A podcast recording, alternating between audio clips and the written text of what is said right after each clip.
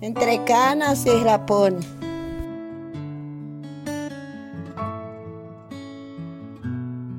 Cuentan los que cuentan y no dejan de contar que hace muchísimo, pero muchísimo tiempo atrás, hubo un gran incendio en el monte y que todos los animales huían despavoridos, pues el fuego era terrible.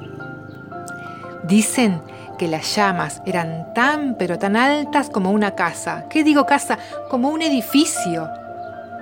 Dicen que las lenguas de fuego eran tan gigantes que parecían tocar el cielo y que arrasaban con todo lo que tocaban, todo lo destruían, todo lo quemaban, y que los animales, presos del pánico, huían desesperados buscando refugio. Todos, todos corrían buscando un lugar para escapar. Bueno, todos, todos no. Hubo uno, un animal chiquitito, un pajarito que volaba rapidísimo de acá para allá. Sí, un colibrí, un picaflor.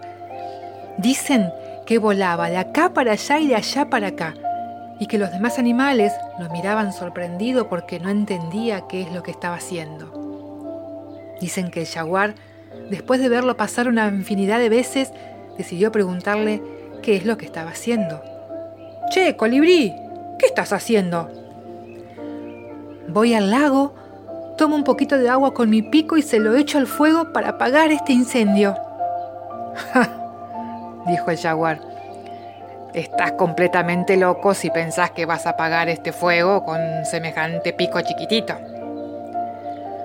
No, dijo el colibrí. Yo sé que solo no puedo, pero este bosque, este monte, es mi hogar. Me alimenta, me cobija a mí, a mi familia, a mis hijos. Y le estoy tan agradecido por eso. Yo lo ayudo a crecer polinizando sus flores. Yo soy parte de él y él es parte de mí. Yo sé que solo no puedo apagarlo, pero algo tengo que hacer. Yo quiero poner mi parte.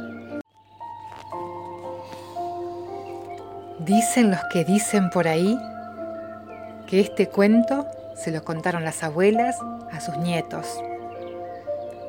Y que cuando los chicos y las chicas fueron grandes, fueron abuelas y abuelos, también se la contaron a sus nietos. Y que así viajó de boca en boca, de generación en generación, hasta el día de hoy. ¿Que por qué te lo cuento yo? Porque quiero que siga volando y que viaje lo más lejos posible.